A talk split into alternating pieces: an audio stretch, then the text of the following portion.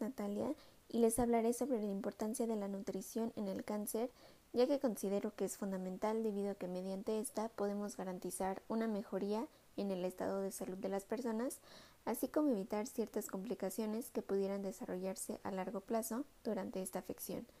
Se sabe que hay diversos factores modificables en el estilo de vida que sí pueden ser intervenidos, como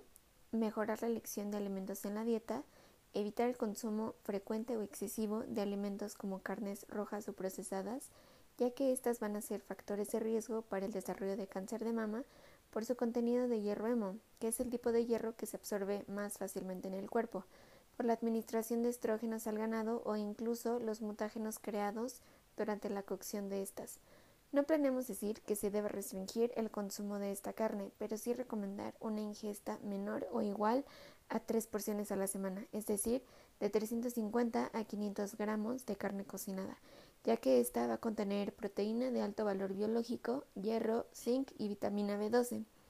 No obstante, cocinar con altas temperaturas va a incrementar la formación de potenciales compuestos procancerígenos como aminas heterocíclicas e hidrocarburos poliaromáticos.